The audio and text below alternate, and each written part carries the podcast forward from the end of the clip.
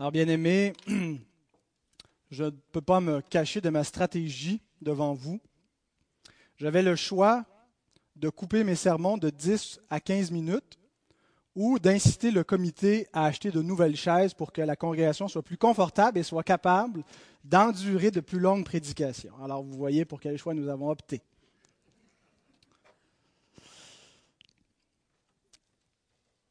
Alors, nous avons vu jusqu'à présent dans cette série qui traite de l'adoration de Dieu, du culte en Église, que le culte du Seigneur doit être régulé par la parole. Il est, pour lui être agréable, il doit être un culte conforme à ce que Dieu nous dit dans les Écritures. Il ne peut pas être rendu selon notre imagination, il ne peut pas être rendu n'importe comment. Et il peut pas l'homme n'a pas la liberté d'innover, d'apporter toutes sortes de choses à l'autel du Seigneur et à son trône que Dieu ne lui a pas demandé. C'est du feu étranger.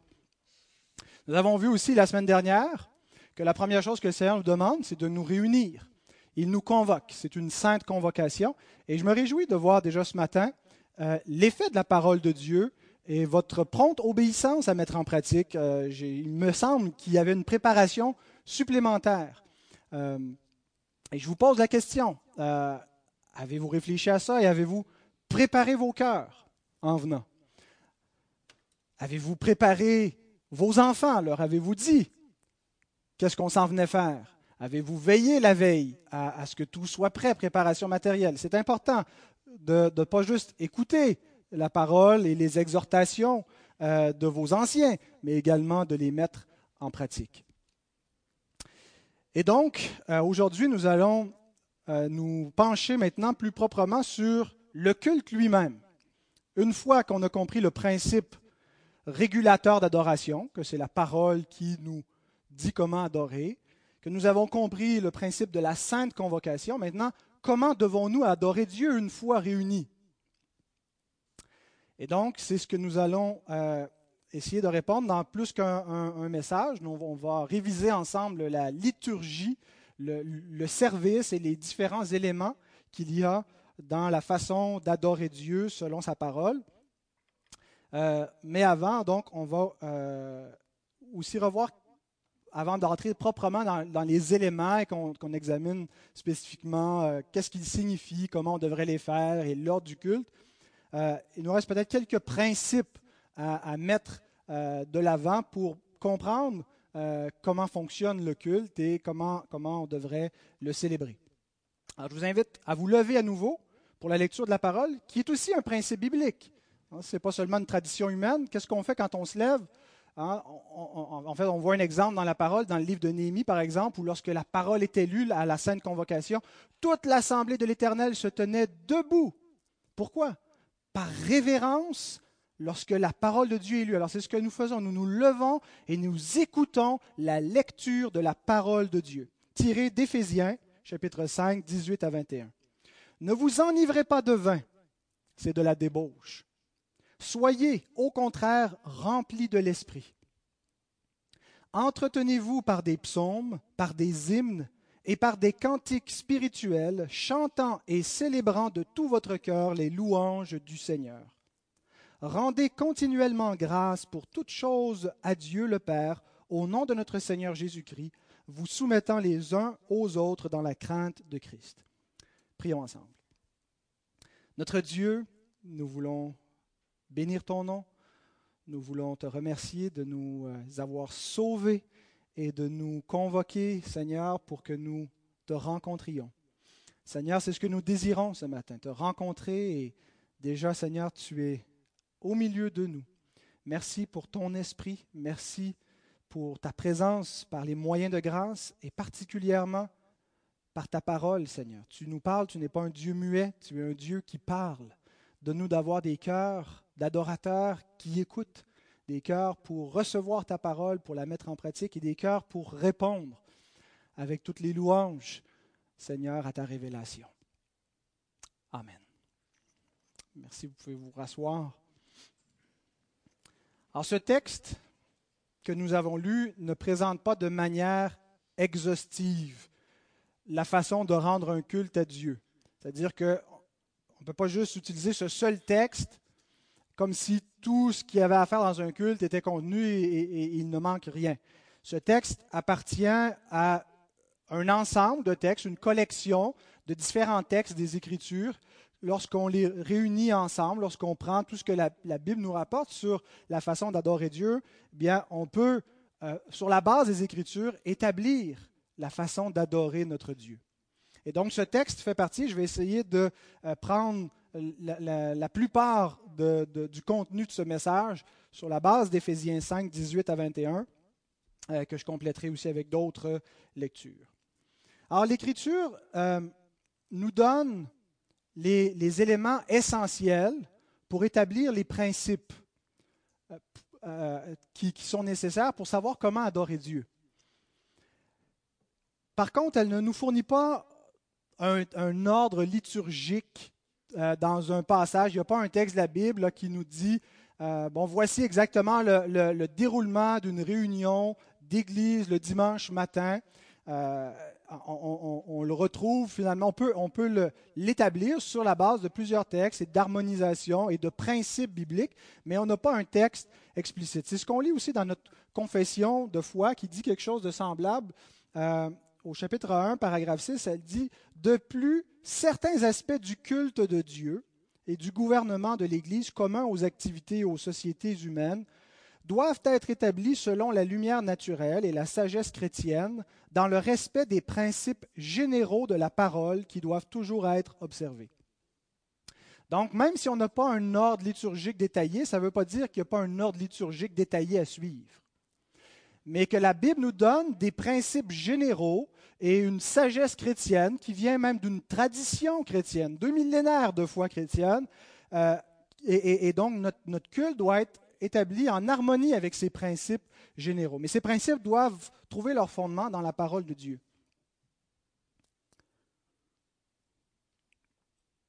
Alors, mon message va être divisé en deux points, les principes du culte d'adoration et ensuite l'ordre du culte d'adoration.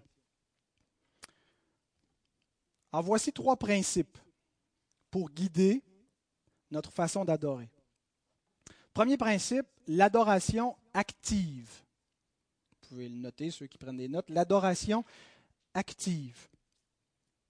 Lorsque nous venons au culte, il y a un événement, hein, il se passe quelque chose. Depuis qu'on a entendu la sainte convocation du Seigneur qui nous a été lue en introduction, jusqu'à la bénédiction finale, il y a un événement qui se déroule.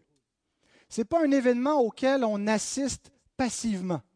C'est un événement auquel on participe activement.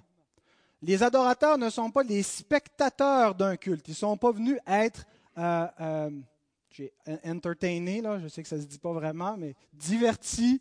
Euh, mais même, même plus que ça, même si ce n'était pas comme un grand divertissement avec euh, de, lumière et son, euh, ils ne sont pas venus juste assister, regarder quelque chose. Nous sommes en train de participer. C'est pour ça que l'écoute de la parole doit être active, même si tout le monde n'est pas en train de parler. Euh, tout le monde est en train de recevoir l'enseignement de la parole de Dieu. Et donc, pour, pour participer à un culte, il n'est pas nécessaire de jouer un rôle à l'avant. Euh, d'avoir un, rôle qui est public, de prendre publiquement la parole, ou de jouer d'un instrument, ou d'exercer une fonction qui présiderait. Euh, on, participe au travers du corps, en étant présent avec le corps, et les actions qui nous sont présentées sont des actions faites par le corps réuni. Remarquez que notre texte est rempli de verbes d'action. Les adorateurs s'entretiennent, littéralement, il parle les psaumes. L'aléo, c'est le verbe qui est utilisé pour dire entretenez-vous. Il chante, il rend grâce. Et donc, ce sont des actions communes. Ce, ne sont pas plein de petits cultes individuels mis en commun, mais c'est un culte commun. Ce sont des actions que nous faisons ensemble pour adorer Dieu. Et donc, notre rôle, c'est de nous efforcer à garder notre attention sur ce qui se déroule. L'événement du culte doit toujours être centré. L'attention des adorateurs doit être centrée au même endroit. On n'est pas euh, en train d'adorer Dieu chacun dans notre bulle. Euh, et, mais, mais, on le fait ensemble et donc l'adoration doit être commune. et active. Euh, les parents ont ce rôle, donc, de momentanément d'éveiller leurs enfants pour leur expliquer ce qui se passe, d'essayer d'attirer leur attention, d'éveiller leur esprit pour leur apprendre à adorer Dieu et à participer aussi activement au culte. Notre rôle, c'est pas juste, notre défi ne doit pas être de dire, bon, je vais essayer de le distraire, de l'occuper suffisamment pour pas qu'il dérange. Euh, ça peut, faire partie d'un stade où on amène un, livre parce que l'enfant ne peut pas garder l'attention pour la même durée. Mais notre objectif, ultimement, ce n'est pas juste d'empêcher l'enfant de déranger, mais c'est de le rendre participant à l'adoration. Et donc, euh, on ne doit jamais, une Église ne devrait jamais euh, élaborer son culte comme s'il était un spectacle. On ne devrait jamais envisager ça comme un show, comme un happening, et on va divertir une foule, et on ne devrait jamais envisager, s'envisager soi-même comme des spectateurs. Alors ça, balise déjà l'ambiance, euh, les, différentes choses qui vont se dérouler dans un culte. Il y a des choses que nous ne devrions pas faire si elles, amènent l'Église à avoir un culte qui est plus spectaculaire qu'un culte qui sert à, l'adoration. Dans notre euh, texte, il est écrit Soyez remplis de l'Esprit. C'est un impératif passif. C'est curieux, ces impératifs. Hein. On est commandé de se faire faire quelque chose. Il ne nous est pas dit remplissez de l'esprit, mais soyez remplis de l'esprit. Et le culte d'adoration, où l'adoration est active, où les adorateurs participent activement à l'adoration, eh bien c'est ce, c'est ce qui va en résulter, la plénitude de l'esprit. Et d'ailleurs, c'est évident dans le texte. Il y a un seul impératif dans le texte original. Le seul impératif est au verset 18, c'est celui-là, Soyez remplis de l'Esprit. Et les autres verbes sont tous des participes, même si euh, Louis II a traduit le premier à tout le moins par un impératif. Dans l'original, ce n'est pas un impératif. Et donc, la relation entre les différentes actions qui sont données est la suivante. On peut, bon, on le voit déjà, soyez remplis de l'esprit et les autres verbes nous disent comment faire pour être rempli de l'Esprit. Comment est-ce qu'il peut nous commander quelque chose sur lequel on n'a aucun pouvoir? Ben, C'est parce qu'on a quelque chose à faire pour être rempli de l'Esprit, pour que Dieu nous remplisse de l'Esprit. Soyez remplis de l'Esprit en vous entretenant par des psaumes, en chantant au Seigneur, en rendant grâce au Père, en vous soumettant les uns aux autres dans, le, le, déroulement du culte, lorsque la parole est prise, euh, et donc il y a un suivi aussi qui est fait ensuite dans le contexte de la, maisonnée, parce qu'il va parler euh, ensuite, il part du contexte de la famille, du contexte de l'Église à la famille. Mais donc, la plénitude de l'esprit vient par le culte dominical le culte du Seigneur. Dominus veut dire le Seigneur, donc le culte du Seigneur. C'est un moyen de grâce que Dieu nous donne, un moyen que Dieu donne à ses enfants pour leur communiquer sa grâce. Nous voulons être en communion avec Dieu, nous voulons avoir quelque chose de Dieu. Vous savez, notre foi n'est pas juste une foi dans le vide, c'est une foi en Dieu qui est vivante, qui est en communion avec, avec le Seigneur. Et il doit impérativement résulter quelque chose de cette communion. Et ce quelque chose, c'est une plénitude, la plénitude de son esprit. Et le moyen que Dieu utilise, entre autres, c'est le culte en Église. Le culte en Église devrait nous remplir de l'Esprit Saint. Qu'est-ce que ça veut dire? Ça veut dire que chaque fois qu'on repart, on repart plus plein que lorsqu'on est arrivé.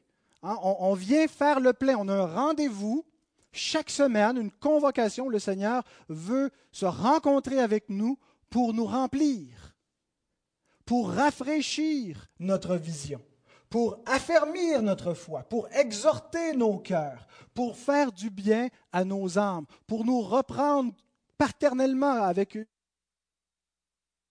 lorsque cela est nécessaire, et c'est régulièrement nécessaire. Et donc le Seigneur fait tout cela lors du culte dominical. Et c'est comme ça que nous sommes remplis par son esprit. Alors, deuxième principe, la centralité de la parole de Dieu.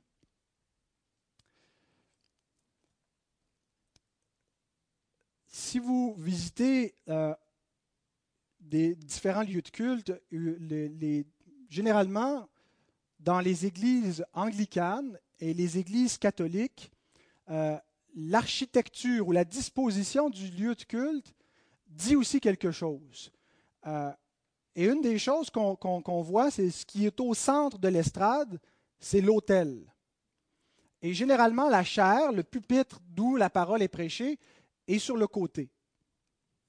Et ce que ça dit, ça communique l'idée que l'élément central pour communiquer la grâce de Dieu, ce sont les sacrements. C'est pour ça qu'on dit que ce sont des églises sacramentalistes. C'est des églises qui croient que la grâce de Dieu est premièrement communiquée via le baptême et via la Sainte Seine qu'ils appellent l'Eucharistie, qui n'est pas un mauvais mot, mais à cause de sa connotation de transsubstantiation ex opere operato, bon, autant l'éviter, on parle de la Sainte Seine, du repas, mais sinon le terme serait excellent.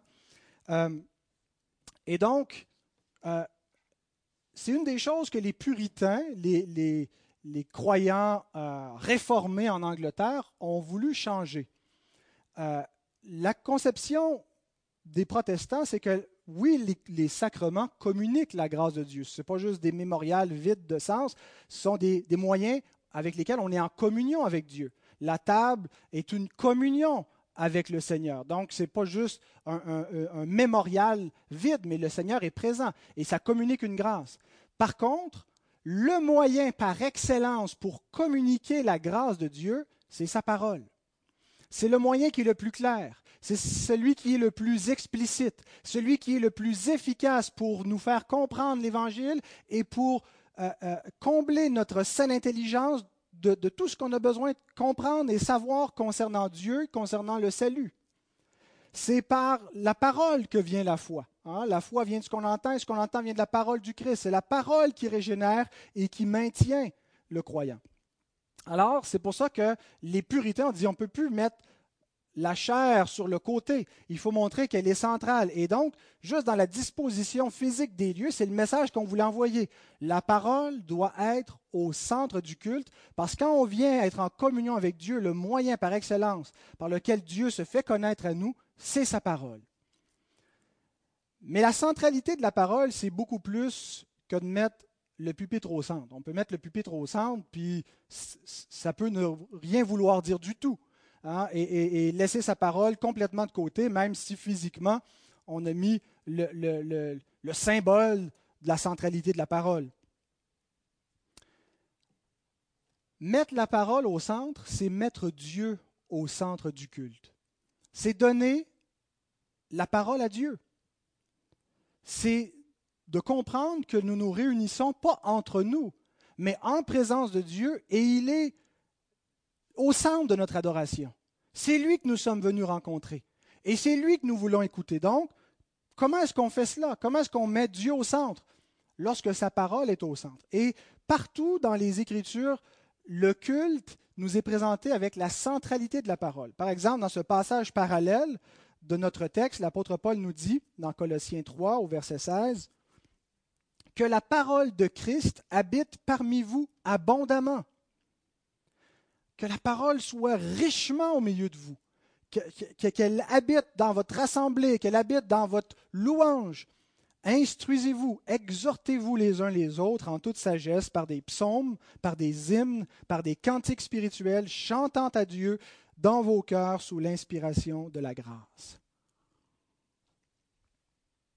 Et pour faire un lien avec le, le point précédent, c'est de cette manière particulièrement que nous connaîtrons la plénitude de l'Esprit, que nous serons remplis par l'Esprit. Aujourd'hui, nous vivons à une époque moderne qui aime réinventer beaucoup de choses. On veut faire les choses différemment. On se, croit de manière générale, l'homme moderne, plus sage que nos prédécesseurs. Et cette tendance afflige également l'Église du Seigneur. Je dis afflige parce que je ne pense pas que ce soit une bonne chose, cette manie de vouloir réinventer le culte d'adoration, de vouloir le moderniser, trouver des façons plus attrayantes pour les gens du 21e siècle de venir adorer Dieu. Et une des choses qui tend à changer, c'est qu'on met la parole de l'homme au centre. Dieu a assez parlé, ça fait 2000 ans qu'il parle, maintenant il faut donner la parole à l'homme. Ce n'est pas comme ça qu'on le présente, bien entendu, mais, il y a cette espèce de, mouvance-là euh, où la parole de Dieu est remplacée par l'homme qui donne des témoignages, qui raconte ses expériences, qui présente ses projets. Et, et, je ne veux absolument pas dire que tout cela est mauvais. Même l'Écriture nous, invite à cette espèce de communion fraternelle où on peut se parler les uns les autres, partager des projets d'Église et, et parler d'une vision et raconter notre témoignage. Mais pas dans le culte dominical. Ce n'est pas une façon de rendre un culte à Dieu.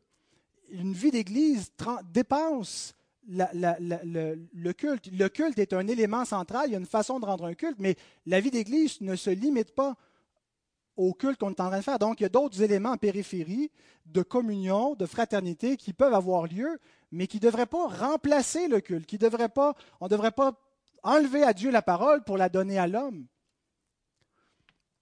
Et donner la parole à Dieu, c'est plus que de citer quelques versets, d'essayer de trouver quelques points bibliques euh, tout en laissant la priorité à l'homme en mettant au centre des activités humaines et des discours humains, mais parsemés, saupoudrés de quelques versets bibliques pour donner l'impression que tout ça vient finalement de Dieu.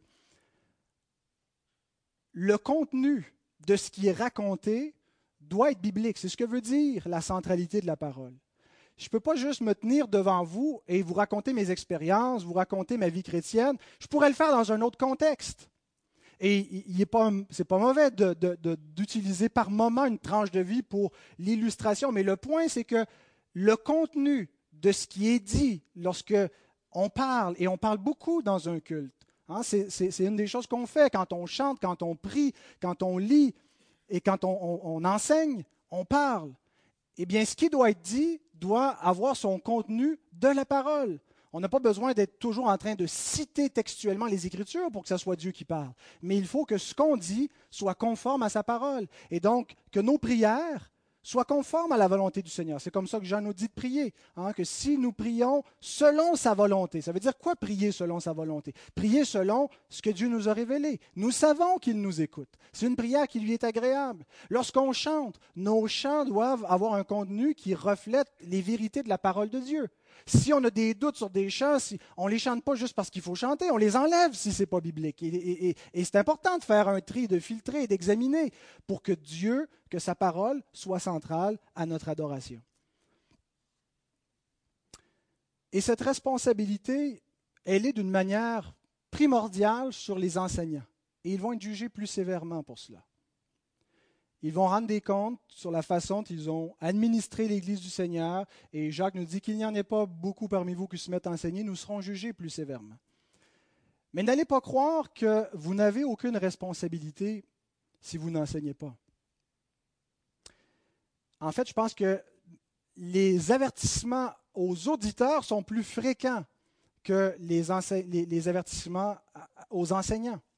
Euh, ils sont peut-être d'une moins grande sévérité, mais encore là, Jésus nous dit, prenez garde à la façon dont vous écoutez.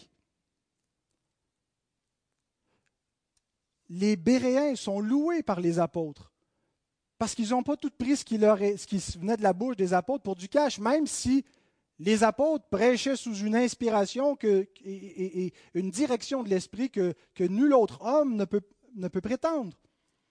Ils avaient un mandat d'établir l'Église du Seigneur sur la terre. Mais les apôtres les ont loués de ce qu'ils examinaient chaque jour dans les Écritures pour vérifier si ce qu'on leur enseignait était conforme à la parole de Dieu. Alors nous avons cette responsabilité individuelle. J'aimerais mettre un bémol sur cette responsabilité. Euh, il y, a le danger de ne pas être conscient de cette responsabilité, de, penser que tout ce qui est véhiculé dans les églises, tout ce qui est dit dans les chants, tout ce qui a un, tag quelque part chrétien, une étiquette chrétienne quelque part, est bon, vient de Dieu, puis Dieu ne se formalise pas s'il y a des petits détails un peu de travers. Ça, c'est une grave erreur. Et nous devrions exercer plus de discernement et plus de prudence dans la façon dont nous écoutons et recevons ce qui est dit au nom de Dieu et dans un culte. On ne devrait pas dire Amen à tout. Par contre, l'autre danger, c'est de finir par considérer que toutes les vérités sont égales et d'être prêt à se battre et à mourir pour le moindre iota de notre conviction. Euh, et, ça peut faire beaucoup de dommages à, l'unité de l'Église. Euh, il faut donc avoir un discernement et une conception dans nos croyances pour les points qui ne sont pas négociables. Mais il faut aussi avoir une catégorie de, points où il y a de la place pour certaines divergences d'opinion, certaines divergences de vue. Ça ne veut pas dire que les points ne sont pas importants, mais qu'on reconnaisse qu'il y a des hommes de Dieu qui peuvent diverger d'opinion et qui doivent demeurer en respect l'un envers l'autre, euh, en communion, et de ne pas euh, euh, revenir sur, chaque, détail, sur le moindre iota quand on est en désaccord. Et donc, il n'y a pas de, recette magique, c'est une question de discernement, de maturité, et donc nous devons maintenir la vérité dans la charité. Troisième principe pour le culte, le principe de révélation-réponse. Et ce principe va de pair avec la centralité de la parole, avec celui qui précède. Le principe, c'est que Dieu se révèle, révélation, et l'homme lui répond. Révélation, réponse. Notre adoration est toujours en réponse à la révélation de Dieu. Notre amour pour Dieu est en réponse au sien. Jean nous dit que nous l'aimons parce qu'il nous a aimés le premier. La, cause de notre louange, c'est ce que Dieu a fait. La cause de notre amour, c'est l'amour de Dieu. Donc, c'est le principe révélation-réponse. Et ce principe, on le voit un peu partout dans la Bible, dans l'adoration du peuple sous l'Ancienne Alliance, dans les psaumes. Dieu se révèle, le peuple répond par des prières, par des louanges au Seigneur. Et ce principe est affirmé explicitement dans le Nouveau Testament. C'était mon premier texte de cette série, Hébreu 12, au verset 28, hein, qui, déclare que euh, on manifeste notre reconnaissance à Dieu pour la grâce qu'il a eue envers nous en lui rendant un culte. C'est ce que nous venons faire. le culte que nous rendons à Dieu, c'est la façon d'exprimer notre reconnaissance pour son salut. Donc, c'est notre réponse. Comment est-ce qu'on répond à Dieu?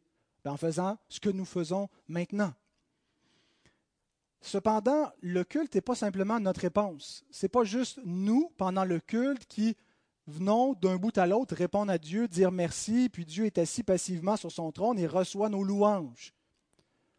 Nous voyons que dans le culte, il y a une interaction. Dieu est présent et il n'est pas un, il pas présent euh, juste passivement, il n'est pas muet. Il est présent et il parle. C'est lui qui, commence, c'est lui qui nous convoque. Lorsqu'il nous convoque, bien, nous répondons par la prière, par des chants. Euh, il, sa parole nous révèle sa sainteté. Qu'est-ce que nous faisons? Nous confessons nos péchés. Il nous révèle sa grâce. Nous nous réjouissons pour son pardon et sa miséricorde et nous chantons les louanges de sa bonté. Sa parole nous est exposée. Euh, il, nous entendons l'exhortation du Seigneur, il parle à nos cœurs, nous lui répondons dans nos prières lorsque, lorsque l'Assemblée a la parole. C'est quoi ce, temps C'est un temps pour répondre à la parole de, Dieu. Lorsque nous apportons nos offrandes, nous répondons aux bénédictions de Dieu et nous offrons sacrificiellement une, offrande. C'est une offrande. L'argent qu'on donne, ce n'est pas juste quelque chose euh, d'humain, simplement d'administratif pour les réalités terrestres. C'est une offrande spirituelle que nous apportons à Dieu. Ça fait partie de notre culte. Lorsque nous recevons et que nous venons à sa table, nous répondons à son invitation. Nous communions avec lui parce qu'il nous appelle à être en communion avec sa grâce et avec son sacrifice pour nous. Alors, d'un bout à l'autre, il y a cette structure de révélation-réponse. Alors, le culte n'est pas quelque chose de spontané. On ne devrait pas euh, envisager le culte et, laisser les choses aller juste de manière spontanée. On va voir qu'est-ce qui va se passer. Euh, le culte est quelque chose qui a une structure. il devrait y avoir de la cohésion entre les différents acteurs qui prennent la parole dans le choix des cantiques, en lien avec ce qui va être partagé, les textes qui vont être lus. Ça devrait, il devrait y avoir une harmonie dans tout cela. Celui qui préside est en quelque sorte le chef d'orchestre. Et il est là pour faire les transitions avec tout, tout ce concert qui doit être harmonieux. Il doit y avoir donc une suite, il doit y avoir euh, une substance édifiante et, aider les adorateurs à, faire ces transitions, à comprendre qu'est-ce qui se passe. Alors, il y a une structure et à la base, c'est toujours le principe Dieu se révèle, nous répondons. Alors donc voilà les trois principes qui nous aident à élaborer notre culte pour adorer le Seigneur. Maintenant, j'aimerais commencer euh, à regarder les éléments propres du culte. On a vu les principes, maintenant comment on les met euh, en application? Et je ne vais pas donner un ordre définitif, je pense qu'il y a une certaine euh, latitude pour élaborer une liturgie, que dépendamment des époques auxquelles nous vivons, euh, des cultures dans lesquelles nous sommes, la liturgie, le service, le déroulement d'un culte peut prendre des formes un peu différentes.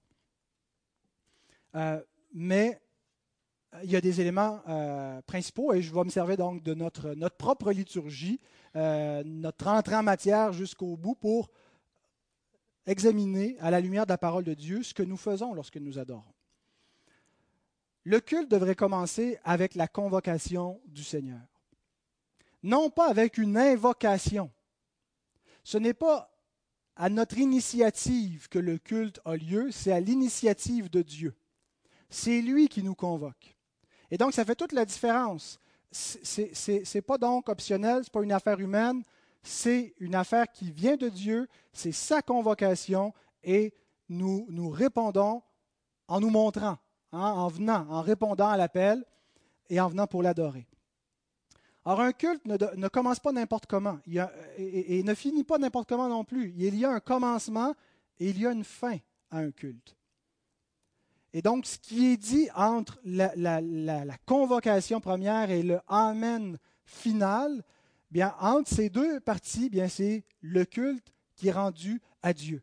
Et on ne devrait pas l'interrompre momentanément. On a convoqué, le culte est commencé, on prend une pause, on va prendre un café, on mange des beignes, on vient se rasseoir. Il y a un culte qui se passe. Il y a quelque chose de saint, on est en présence de Dieu. Alors comment est-ce qu'on ouvre la convocation du Seigneur? Par sa parole, par une lecture de convocation. Il y a plusieurs textes n'est pas de lire n'importe quel texte qui peut faire l'affaire. Il y a des textes clairement qui, qui nous convoquent, qui appellent.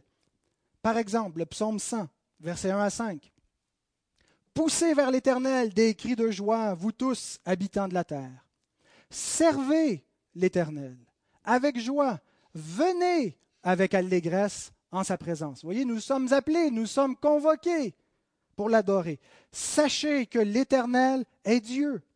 C'est lui qui nous a fait, et nous lui appartenons. Nous sommes son peuple et le troupeau de son pâturage. Entrez dans ses portes avec des louanges, dans ses parvis avec des cantiques. Célébrez-le, bénissez son nom, car l'Éternel est bon, sa bonté dure toujours et sa fidélité de génération en génération. Alors non seulement la convocation nous montre que c'est Dieu qui nous convoque, mais elle doit aussi nous rappeler qui est Dieu. Pourquoi nous devons l'adorer? Qu'est-ce que nous sommes venus faire? Comment nous allons l'adorer? C'est ça le but d'une convocation. Alors, Roger, Ghislain, Réal et tous les autres qui, président, c'est notre rôle de président de réfléchir à cela et c'est notre responsabilité de trouver dans la parole une lecture de convocation et faire entendre la convocation du Seigneur et l'appliquer à l'Église de Dieu lorsqu'elle se réunit. Alors qu'est-ce que nous faisons lorsque le Seigneur nous a convoqués à l'adorer? Eh bien, nous répondons. Révélation, réponse. Dieu s'est révélé et l'Église répond par la prière, par les chants. Alors c'est ce que nous faisons. Hein. Lorsqu'on a entendu la convocation, eh nous nous levons et nous faisons ce que Dieu nous a dit. Chantez, adorez, offrez-lui vos cœurs. Assez rapidement, dans le culte, nous devrions retrouver la confession des péchés et l'assurance du pardon. Donc c'est le deuxième élément que je veux présenter. Chaque culte nous présente quelque chose, une merveille.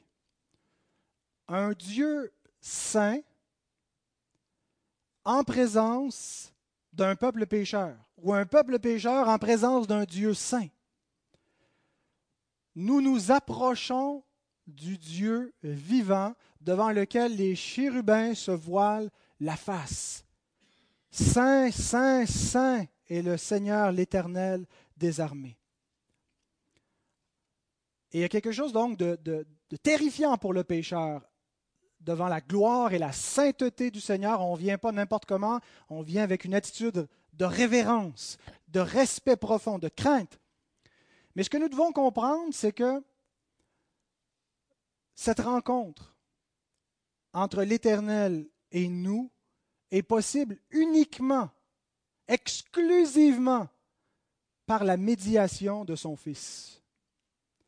Il n'y a aucun culte qui peut lui être rendu sans cela. Même sous l'Ancienne Alliance, on pouvait s'approcher de Dieu par la médiation du Fils préfiguré dans les rituels de l'Ancienne Alliance. Et donc, il fallait avoir la foi, et la foi dans les promesses et dans le Fils promis pour pouvoir s'approcher. Donc, un culte, en plus d'avoir lieu sur la base de l'Évangile accompli, c'est l'actualisation de cet Évangile. En ce moment, si nous sommes dans le Saint des Saints, si nous sommes dans le Saint sanctuaire de Dieu, dans les cieux même, c'est parce que notre évangile fonctionne. S'il y a une véritable adoration, si la louange qui monte et ce que nous faisons en ce moment n'est pas juste quelque chose entre nous, mais il y a une communion, il y a un échange avec Dieu et que nous sommes devant lui, que nous l'adorons et qu'il reçoit et qu'il agrée ce culte, c'est parce que l'évangile fonctionne. C'est parce que la nouvelle alliance est en vigueur. Donc nous actualisons la réalité de l'Évangile en nous approchant de Dieu. Et c'est exactement ce que l'Épître aux Hébreux nous déclare au chapitre 10, versets 19 à 22.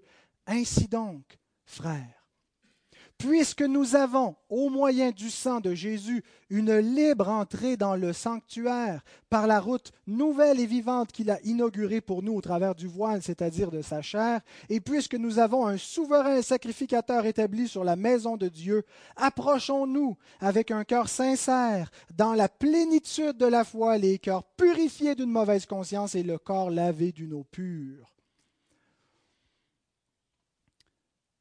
Cette cette réalité qui nous est décrite a lieu effectivement sur une base individuelle lorsque nous prions, lorsque nous nous approchons individuellement. Mais le contexte de l'épître aux Hébreux est un contexte qui compare le culte de l'Ancienne Alliance au culte de la Nouvelle Alliance. Et c'est toujours un culte commun. Le peuple qui s'approche et personne n'entre dans le Saint des Saints. Tout le monde reste dehors et tremble et il y a seulement le souverain sacrificateur qui peut y aller avec des conditions et une préparation hein, qui, est très euh, euh, euh, précise et, dangereuse. Mais dans la Nouvelle Alliance, la même réalité, la même rencontre entre le Dieu saint et le peuple pécheur a lieu par la médiation du Fils. Et donc, c'est le contexte propre de l'Église qui nous est décrit ici, où nous nous approchons ensemble. Parce qu'en ce moment, Jésus fait la médiation. Sa, personne et son œuvre achevée, accomplie, son sang parfait, nous offre une libre entrée dans le Saint des Saints. Le tabernacle qu'il y avait au désert, la tente et le temple qu'il y avait à Jérusalem, c'était juste un setup pour représenter la réalité céleste. On, on s'est débarrassé du setup, on n'en a plus besoin parce que la réalité céleste est accomplie, le lieu est ouvert et nous pouvons y aller constamment par la foi. Et c'est ce que nous faisons en ce moment même. C'est pour ça que je disais aux enfants en l'introduction, où sommes-nous en ce moment? Nous sommes au ciel. Nous sommes dans la présence de Dieu, dans le Saint des Saints. Et nous actualisons par notre présence même la puissance et l'efficacité de l'Évangile. Dieu agrée notre adoration à cause de Christ. Nous nous approchons les cœurs sincères dans la plénitude de la foi.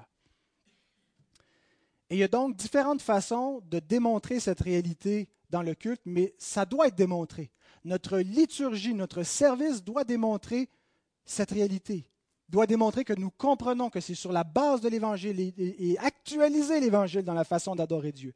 Et donc, dans la tradition réformée, la façon dont on a mis ça de l'avant, c'est par la confession des péchés. la sainteté de Dieu nous est rappelée. Il est dans le Saint des Saints, il est l'Éternel des armées. Et, donc, il y a une terreur devant sa face lorsqu'on est des pécheurs. Et donc, sa sainteté nous est rappelée par un, texte de la parole, sa loi qui nous est lue, sa sainteté nous est déclarée, et, et nous tremblons.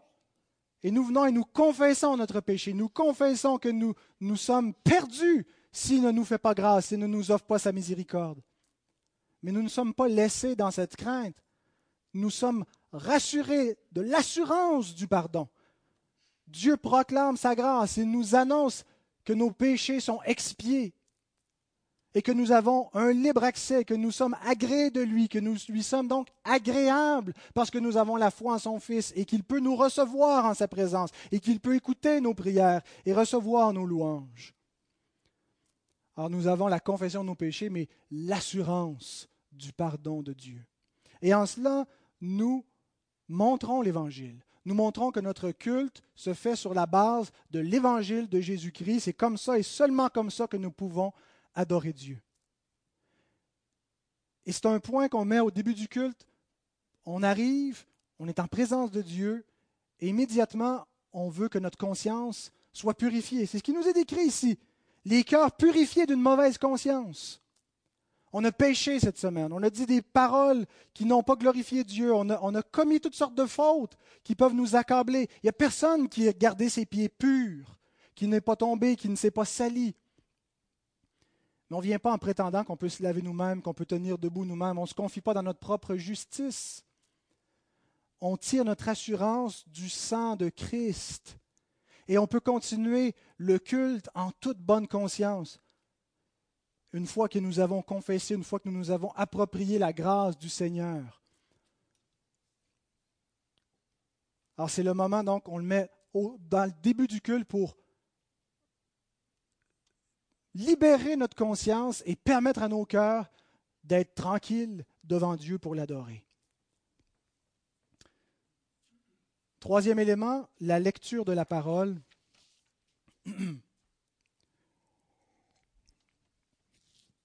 Depuis toujours, la parole de Dieu est lue dans l'assemblée de l'Éternel.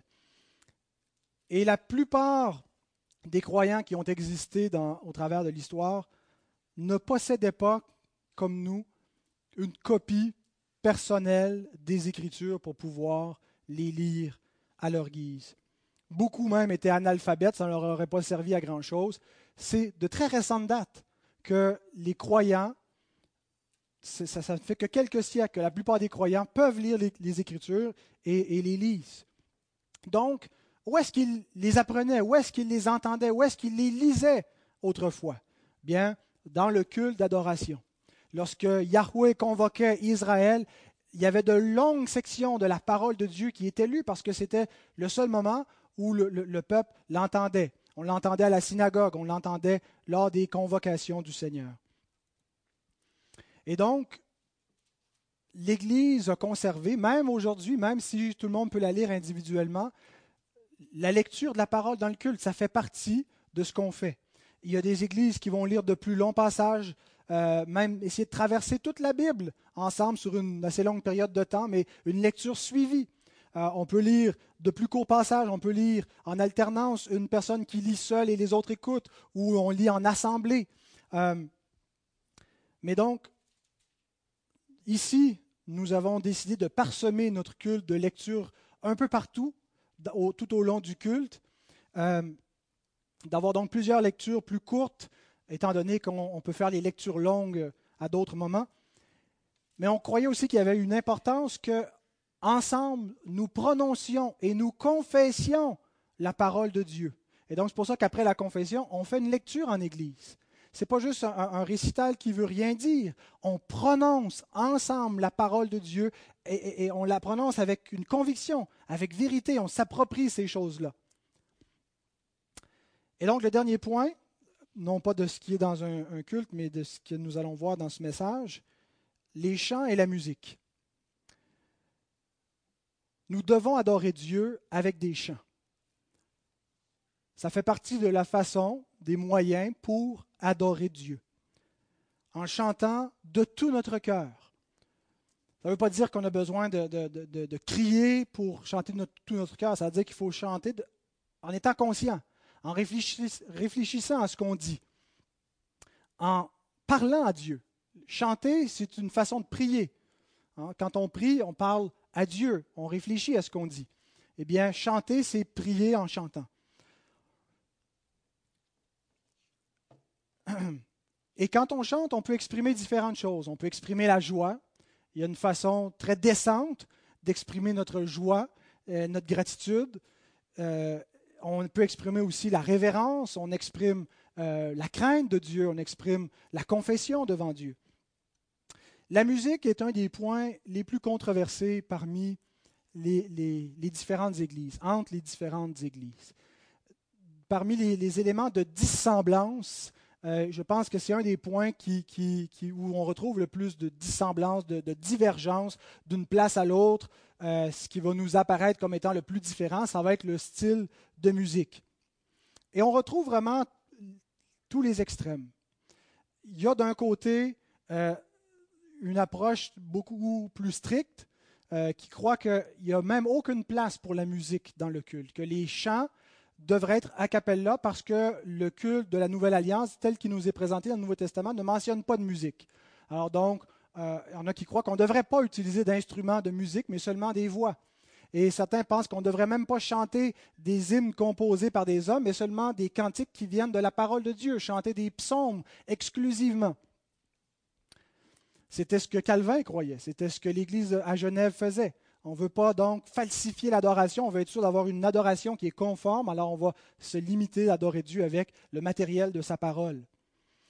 Mais on retrouve à l'autre extrême euh, l'idée que l'Église a une liberté absolue pour utiliser l'art musical comme elle le veut, avec le volume qu'elle veut, avec le style musical qu'elle veut. Donc on trouve de grandes chorales et du Southern Gospel et du heavy metal, peut-être un peu moins, mais euh, des, gros bands accompagnés d'éclairage et d'éléments de, sonorisation et de, jeux de lumière et ainsi de suite. Oh, et on a l'impression donc d'assister dans un spectacle, parfois rock and roll, euh, avec la musique du dimanche matin. Et donc, ces deux camps souvent se méprisent l'un l'autre. D'un côté, euh, les, conservateurs regardent les autres et trouvent qu'ils ont une espèce d'exubérance qui est euh, inappropriée, qui manque de révérence pour Dieu, qui, fait preuve d'un sans-gêne et, qui abuse du prétexte d'une liberté chrétienne et, donc qui n'honore pas Dieu. De l'autre côté, on trouve que les conservateurs sont constipés, sont, sont froids, ils sont incapables d'exprimer un amour pour Dieu et de chanter à sa gloire. Et donc, on se méprise mutuellement. Et quand on regarde ça de l'extérieur, on a l'impression, ben, finalement, c'est juste une question de préférence. Euh, chacun trouve son compte et finalement, c'est comme un gros buffet et on ne devrait pas chicaner. Il y a des églises pour plaire à tout le monde. Mais on oublie que la louange, ce n'est pas pour les hommes, c'est pour plaire à Dieu. Est-ce que Dieu a une préférence? Et bien sûr, la Bible ne nous dit pas Dieu aime bien la musique classique, il n'aime pas le hip-hop. Alors, n'essayez pas d'introduire du hip-hop dans le culte dominical. Euh, la Bible ne nous dit pas ces choses-là. Mais je ne pense pas que ça, veut dire que par conséquent, tout est ouvert et que, la musique n'est pas régulée d'aucune façon par la parole de Dieu. La musique dans le culte, je crois, elle a sa place et je pense qu'il y a une certaine latitude euh, selon les époques, selon la culture, mais cette latitude, cette liberté a lieu sur la base de, de, balises qui sont données dans les Écritures pour savoir comment chanter et comment employer la musique. Et voici donc trois balises, trois principes qu'il faut mettre en application et je termine avec ça. Premièrement, ce que l'on chante doit édifier. Ce n'est pas tout de chanter. On ne chante pas pour chanter. Ce qu'on chante doit édifier. Il nous est dit dans notre texte de s'entretenir avec des psaumes. Donc, il doit y avoir quelque chose qui nourrit l'intelligence, qui, a un contenu édifiant. Et un contenu édifiant, c'est un contenu qui est biblique. On ne devrait pas chanter quelque chose qui n'est pas vrai, quelque chose qui est faux. On ne devrait pas chanter quelque chose qui ne reflète pas la réalité. Et la vérité vient de la parole. On peut débattre des interprétations, mais on devrait se mettre d'accord pour que ce qu'on chante doit trouver un fondement biblique. Paul nous dit dans 1 Corinthiens 14, 15, Je prierai par l'Esprit, mais je prierai aussi avec l'intelligence. Je chanterai par l'Esprit, mais je chanterai aussi avec l'intelligence. Esprit et intelligence vont de pair. L'expérience spirituelle qui se produit et, même ce qu'on ressent jusqu'à un certain point. Je ne dis pas que l'esprit, c'est l'équivalent des émotions, mais on n'est pas juste des êtres cérébraux, on n'a pas juste une tête, on a aussi des émotions. Et tout notre être est impliqué dans l'adoration. Et quand on adore Dieu, il y a une place pour les sentiments. On ne devrait pas être mal à l'aise avec le fait qu'il y a des émotions.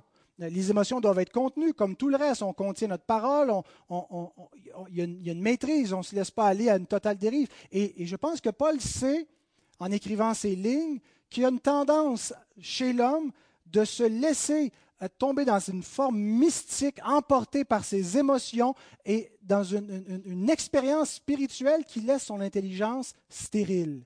Et c'est pour cela qu'il rappelle que la prière et le chant, l'adoration de Dieu avec la musique doit nourrir l'intelligence, doit édifier, doit pas être donc juste une espèce de trip émotif, euh, d'une transe, je me sens bien, je ne sais pas trop qu'est-ce qui se passe, et je répète et je répète des mots qui ne veulent plus rien dire. Il doit avoir un contenu édifiant, sensé. Deuxième principe, la musique soutient l'adoration, mais elle n'adore pas. Le verset 19 indique que l'adoration est dans le cœur et non pas dans la musique. Entretenez-vous par des psaumes, par des hymnes et par des cantiques spirituels, chantant et célébrant de tout votre cœur les louanges du Seigneur.